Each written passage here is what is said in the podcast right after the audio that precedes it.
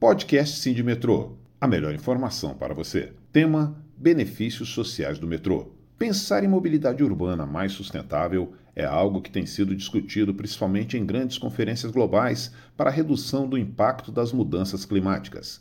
Em cidades grandes, em que as pessoas costumam morar muito distantes do seu local de trabalho, é essencial oferecer um sistema de transporte público acessível e que, ao mesmo tempo, tem impactos positivos no meio ambiente e na qualidade de vida da população. Esse é o caso do metrô. Além de rápido, por não precisar ficar parado em congestionamentos com horário de funcionamento também à noite, o modal também é sustentável. Isso porque é movido a energia elétrica limpa e renovável, e não por combustíveis fósseis, cuja queima emite gases causadores do efeito estufa e aquecimento global, principalmente o CO2, o gás carbônico. Entenda quais são as principais vantagens do metrô para a mobilidade urbana sustentável. Melhora do trânsito. O metrô circula dentro da cidade, principalmente em regiões mais densas. Como essa localização costuma não ter muito espaço para a construção de estações na superfície, grande parte da malha metroviária é subterrânea ou em pontes acima do solo. Nas grandes cidades, contar com transporte que não precisa se locomover nas vias é evitar mais congestionamentos. Soma-se isso ao fato de que o acesso mais fácil ao metrô incentiva o uso do transporte coletivo em detrimento do individual motorizado e aumenta a qualidade de vida das pessoas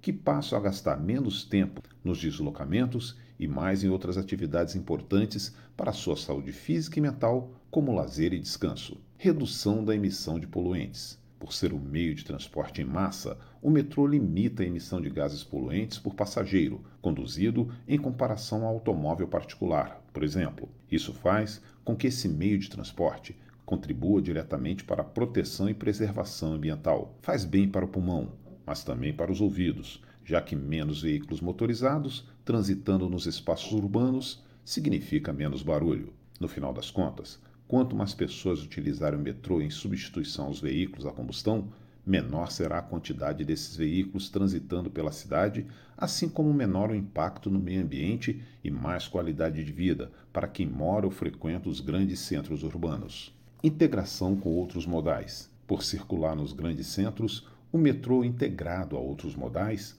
torna os trajetos mais rápidos e também mais sustentáveis. Pessoas de todas as partes da cidade podem fazer metade do seu caminho em curto espaço de tempo e ainda baldeação nas proximidades da estação para meios de transportes. Além de ônibus e trens para diversos cantos da cidade, também é possível disponibilizar pontos de bicicleta compartilhada integrados à malha metroviária. Apesar disso, nem todas as capitais brasileiras possuem metrô até o momento.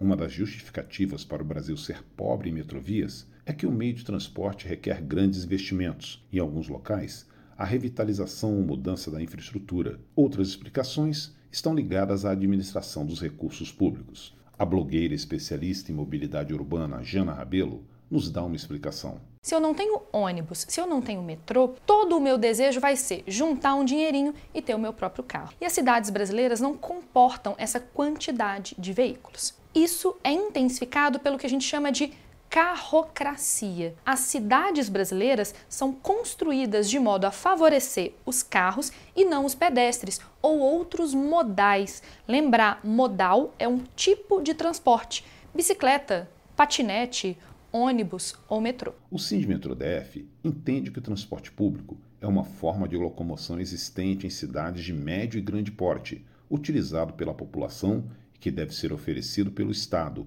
e nunca pode ser terceirizado ou privatizado. Quem defende privatização do metrô ou está lucrando com ela ou não sabe a dificuldade que é para quem depende de ônibus no DF. Pois se privatizar fosse bom, andar de ônibus em Brasília era uma maravilha e a população sabe que não é. Fazemos essa comparação porque o ônibus que o contribuinte paga caro e pega no calor superlotado, queimando parada, com milhares de assaltos e uma eternidade no trânsito, já é privatizado faz tempo, o que mostra que privatizar não é a solução.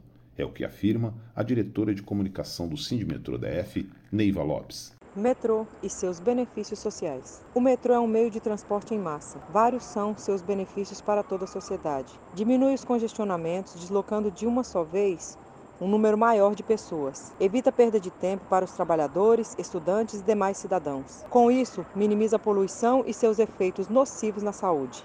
Em tempos de sustentabilidade, o metrô é um exemplo a seguir.